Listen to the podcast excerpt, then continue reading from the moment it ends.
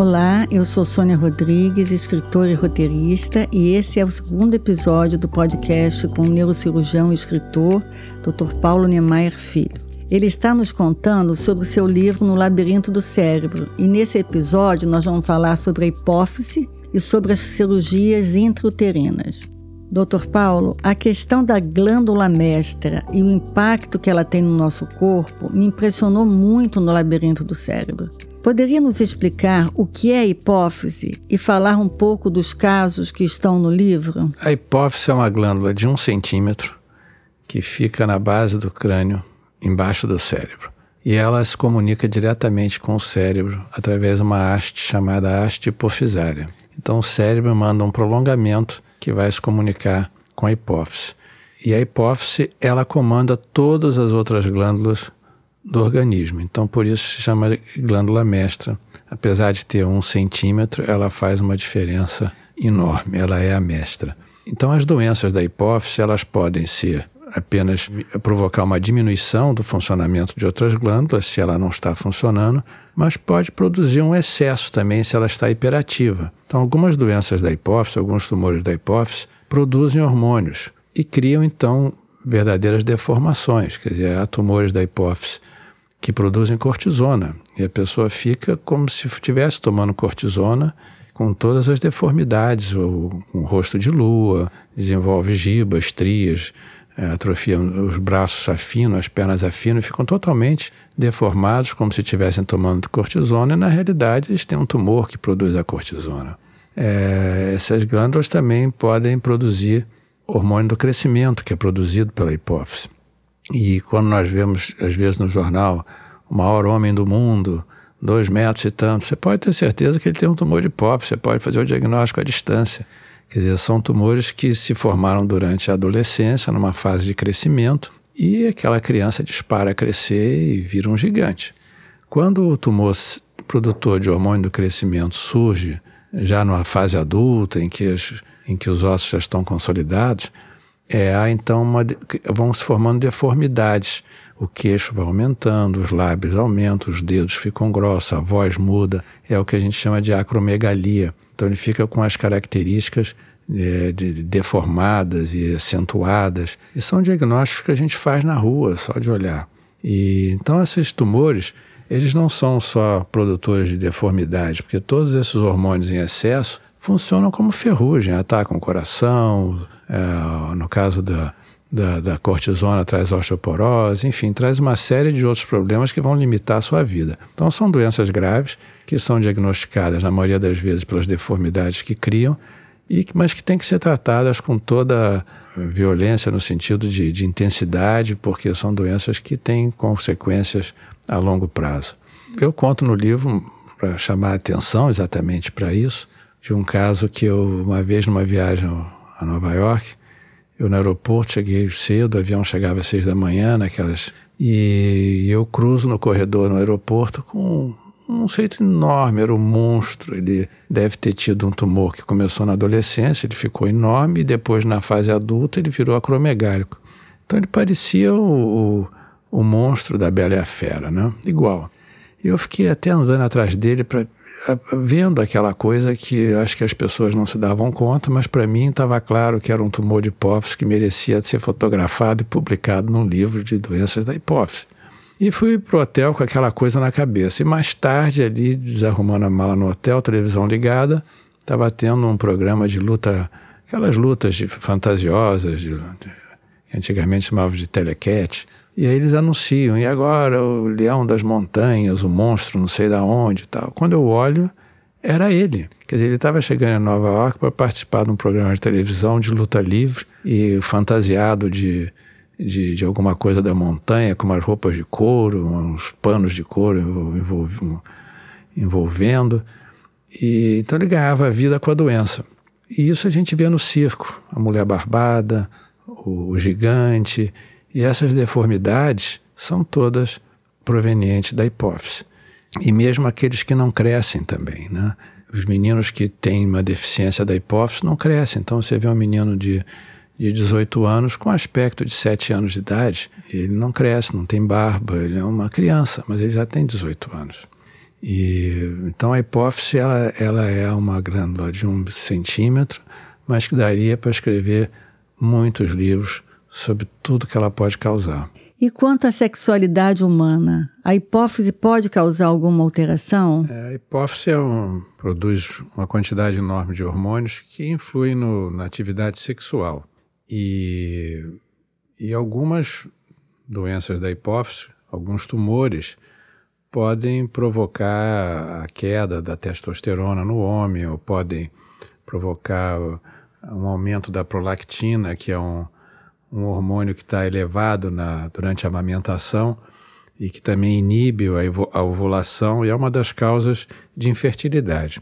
Então, às vezes nós vemos mulheres jovens que estão em, em amenorreia, quer dizer, há uma interrupção da menstruação sem causa aparente, e ao mesmo tempo as mamas ficam engurgitadas e começa a vazar leite sem que elas estejam grávidas. Então a gente chama isso de uma síndrome de galactorreia amenorreia, quer dizer, a produção de leite, que é a galactorreia, e a amenorreia, que é a interrupção da menstruação. Então uma jovem, uma mulher que tem uma galactorreia amenorreia sem estar grávida, ela tem que correr para dosar esse hormônio que chama-se prolactina e que é produzido por tumores da hipófise. Então nós temos a hipófise pode produzir cortisona, pode produzir hormônio do crescimento e pode também produzir a prolactina em excesso. E isso é uma causa de infertilidade. Muitas vezes nós vemos mulheres que não conseguem engravidar, não conseguem engravidar e vai ver está com a prolactina elevada. Então, esse é um dos poucos tumores da hipófise que pode ser tratado com remédio, quer dizer, existem remedicações que podem reverter esse adenoma, esse tumor hipofisário, baixar a prolactina e a mulher volta a ficar fértil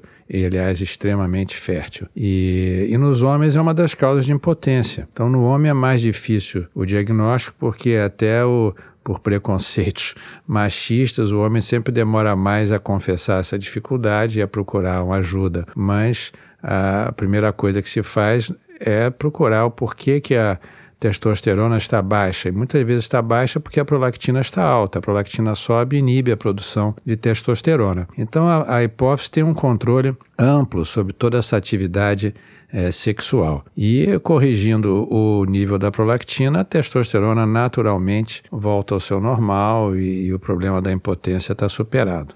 E eu me lembro, há muitos anos atrás, logo que começamos a operar a hipófise, eu tive a oportunidade de, de, operar uma jovem que tinha um pequeno tumor da hipófise que produzia prolactina, ela não conseguia engravidar há anos, e ela finalmente engravidou e deu o nome de Paulo para o menino.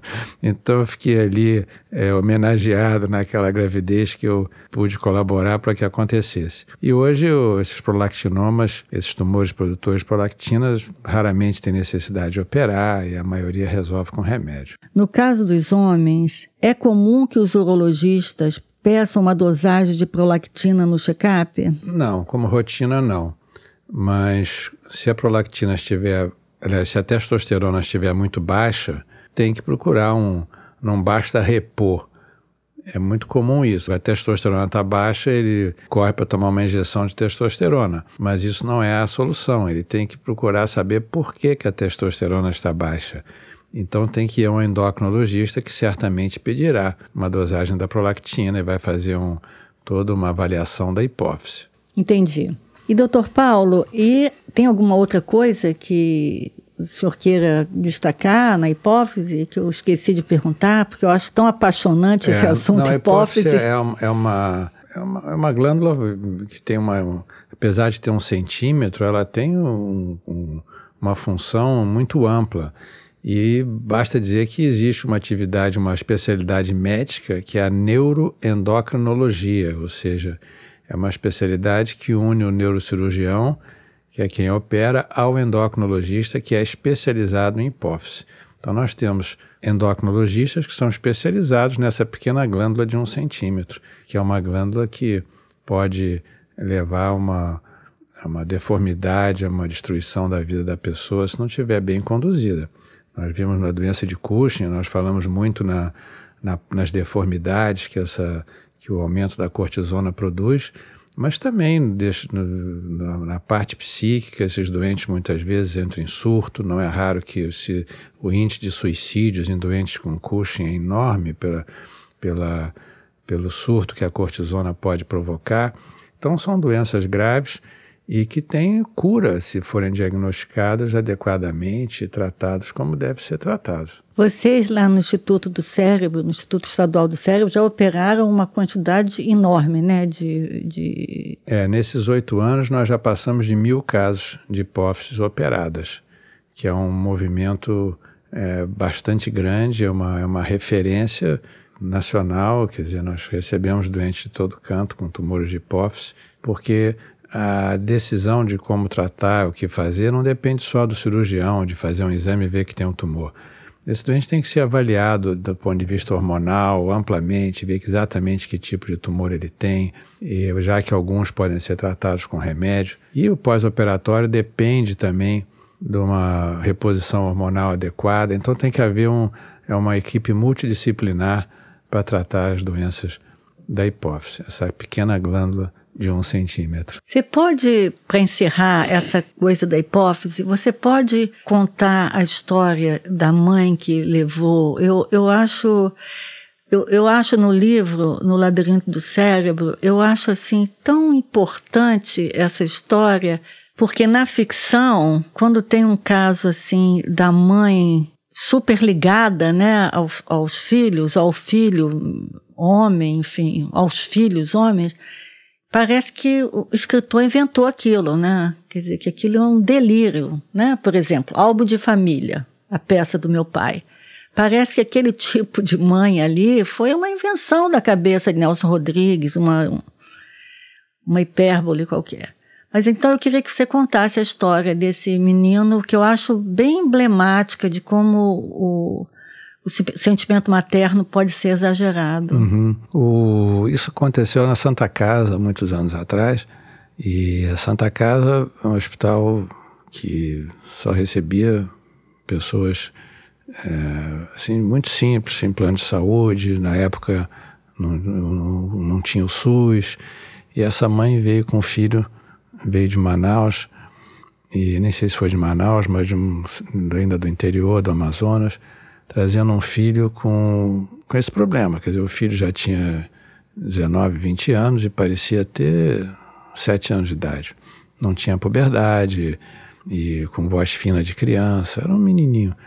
E ele tinha um tumor nessa região e ela veio porque ele estava já perdendo a visão, porque é comum os tumores dessa região que comprimam nervos ópticos e os, as crianças vão perdendo a visão. E então conversamos com a mãe, disse, olha, ele tem que operar, ele está no momento que ainda pode recuperar a visão. E depois nós vamos fazer um tratamento hormonal e ele vai então crescer e vai poder levar a vida dele. E a mãe ficou ouvindo aquilo, balançando a cabeça assim no sinal de sim, até que no, quando falamos na parte hormonal, ela disse: "Mas doutor, ele vai ter interesse em mulheres?" Aí eu achei que ela tinha finalmente entendido, disse: "Claro que vai, vai ficar um homem normal." Ela disse: Ah, não, doutor. Então eu vou embora, eu vou levar meu filho, porque eu não criei ele para dar para outras. E ela levou o filho embora e não deixou tratar. Então essa história foi assim chocante, né? Do ponto de vista humano, psicológico. E essa mãe, que há 20 anos tratava aquele filho, que era só dela, né? Ela não queria dividir de jeito nenhum e impediu o tratamento e se recusou, mesmo sabendo que o menino podia perder a visão. E levou ele embora. Impressionante. É isso. impressionante. Então, essa região da hipófise tem essa. É, esse poder. Esse poder. Quer dizer, não é que fique anão, é diferente. O, anão, o nanismo tem deformidade do nanismo. Isso não, é, é uma criança. Ele fica, se não tem nenhuma deformidade, ele apenas não amadurece não cresce, não, não tem, tem puberdade. Não tem puberdade. Impressionante. É. Essa história eu li, eu fiquei assim, pasma, porque essa é uma frase da mãe da dona Senhorinha em álbum de família. Não criei meus filhos para outras mulheres. É, Aí você escuta uma é, mãe dizer isso. Dizendo isso. É, impressionante. impressionante. Pois é. Outra coisa que me impressionou muito no seu livro, No Labirinto do Cérebro, foi a notícia das cirurgias intrauterinas, né? Porque eu assisti uma série médica estrangeira acho que até da BBC, Cirurgiões Fabulosos, que trata de cirurgia intrauterina. Mas no Instituto do Cérebro, as cirurgias intrauterinas já são uma, já fazem parte da rotina, né? É verdade. A cirurgia intrauterina, é, o conceito surgiu com o desenvolvimento do ultrassom. Quer dizer, quando o ultrassom se tornou um exame de rotina, quer dizer, as grávidas passaram a fazer ultrassom a toda hora, passou-se a diagnosticar malformações durante a vida fetal, coisas que antes só se sabia quando a criança nascia. E então, por exemplo, a hidrocefalia, a meningocele, que é a malformação do sistema nervoso mais comum que existe. Então, essa, essa mielomeningocele é uma malformação que ocorre na, na, na medula, na coluna, em que a parte óssea da coluna não se fecha e a medula fica exposta ao, ao líquido amniótico. E esse é um defeito que a criança nasce paraplégica e e, enfim, com uma sequela para o resto da vida. E, no entanto, se ela for corrigida ainda intrauterina, você reduz em 50% o risco dessas crianças ficarem com uma sequela mais grave. Então, há um momento, quer dizer, essa, esse defeito do fechamento da medula se dá por volta do, do, do, do 25º dia, 26º dia da, da, do, do desenvolvimento fetal. E, mas nessa fase é tudo muito pequeno, o útero é pequeno, é, o feto é muito pequeno, então você desconfia já ali pelo ultrassom de que possa ter havido essa, esse defeito de fechamento, mas é preciso esperar um pouco para que se confirme e que possa fazer o fechamento. Então a cirurgia é feita por volta do quinto mês, é, por volta de 20 e poucas semanas, tem que ser antes de 26 semanas, e então o, o diagnóstico é feito por ultrassom é, é, visto que há um defeito no fechamento da medula e então ele, aquele contato do, da medula com, com, com líquido amniótico vai piorar ainda mais a situação. Quer dizer, há um defeito, há uma lesão já no momento que não se fecha, mas se deixar aberto aquilo vai piorar. Então, por volta do quinto mês, essas pacientes são diagnosticadas, em, enfim, na maternidade escola, em outras maternidades, e são encaminhadas para o instituto e lá então o ginecologista obstetra exterioriza o útero, põe o útero para fora e abre o útero e guiado pelo ultrassom, exatamente abre exatamente em cima de onde está o defeito do feto. E o neurocirurgião então entra com o microscópio e faz o fechamento, a correção desse defeito. Então, com isso, o útero é colocado de volta e a criança vai nascer normalmente depois. Algumas por cesárea, outras não. E pelo menos 50% dessas crianças nascem mexendo as perninhas. Então é uma, é uma cirurgia que é, não resolve 100% dos casos, mas pelo menos 50% das crianças que vão ficar paraplégicas e com todas as sequelas de uma, de uma perda de movimento e de controle urinário vão, vão ficar livres disso. Além de que essas crianças a grande maioria, nos primeiros anos de vida, desenvolve hidrocefalia, enfim, uma série de outras doenças, medula ancorada, que são complicações secundárias dessa mielomeningocélia. Essa mielomeningocélia é uma malformação que, que uma das causas principais é a falta de ácido fólico. Então, por isso que se recomenda tanto as mães, que, as mulheres que vão engravidar, que comecem a tomar ácido fólico com antecedência. E o Brasil, então a incidência de, dessa malformação é muito grande nos países em desenvolvimento, nos países com pouco recurso, uma população carente que não tem conhecimento e muitas vezes malnutrida. E, então, por uma, o Brasil já esteve há muita, algumas décadas atrás entre os mais afetados. E houve uma recomendação da Organização Mundial da Saúde que a Anvisa determinou que fosse cumprida, que é beneficiar a farinha de trigo e a farinha de, de, de milho com ácido fólico. Então, essa população toda que se alimenta, que usa muita farinha, está protegida pela, pela, pela, pela adição, pelo enriquecimento da farinha com ácido fólico. E com isso, o Brasil saiu da lista dos países que tinham uma alta incidência de mielomeningocele. Isso diminuiu muito. Foi uma medida extremamente importante é, que foi tomada no país. Então, é, o tratamento deve ser preventivo, mas quando isso passa e ocorre a malformação, nós temos que tentar é, resolver isso ainda dentro da vida uterina. E isso tem sido feito no Instituto quase que semanalmente. É uma cirurgia bastante corrente, quer dizer, talvez eu acredito que seja o único lugar no Rio que faça isso é, no serviço público. E é uma cirurgia feita pelos neurocirurgiões pediátricos que já tem uma experiência bastante significativa. E isso é uma cirurgia feita por uma equipe multidisciplinar. Os obstetras participam, eles fazem a parte de, exterior, de exteriorizar o útero e uh, abrir o útero no, no ponto exato onde está nas costas do feto, enfim, é uma cirurgia bastante técnica. E, doutor Paulo, existe possibilidade de corrigir, de identificar e corrigir hidrocefalia no, no feto? É, a hidrocefalia começou a ser tratada também, mas sem o mesmo resultado.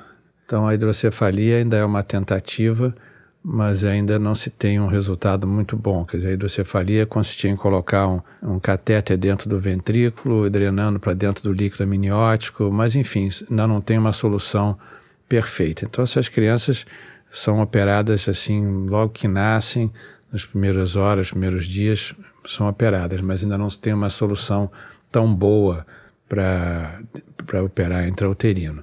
Mas a mielomeningocele já está bem padronizado.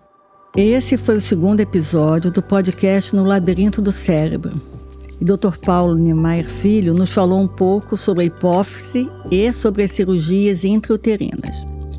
A entrevista desse podcast é feita por mim, Sônia Rodrigues, pesquisa adicional de Clara Henriques e produção do Estúdio Rastro. Patrocínio exclusivo da General Electric Healthcare. No próximo episódio, ouviremos o Dr. Paulo nos falando sobre a doença de Parkinson, sobre as distonias e sobre as neurocirurgias funcionais. Não percam!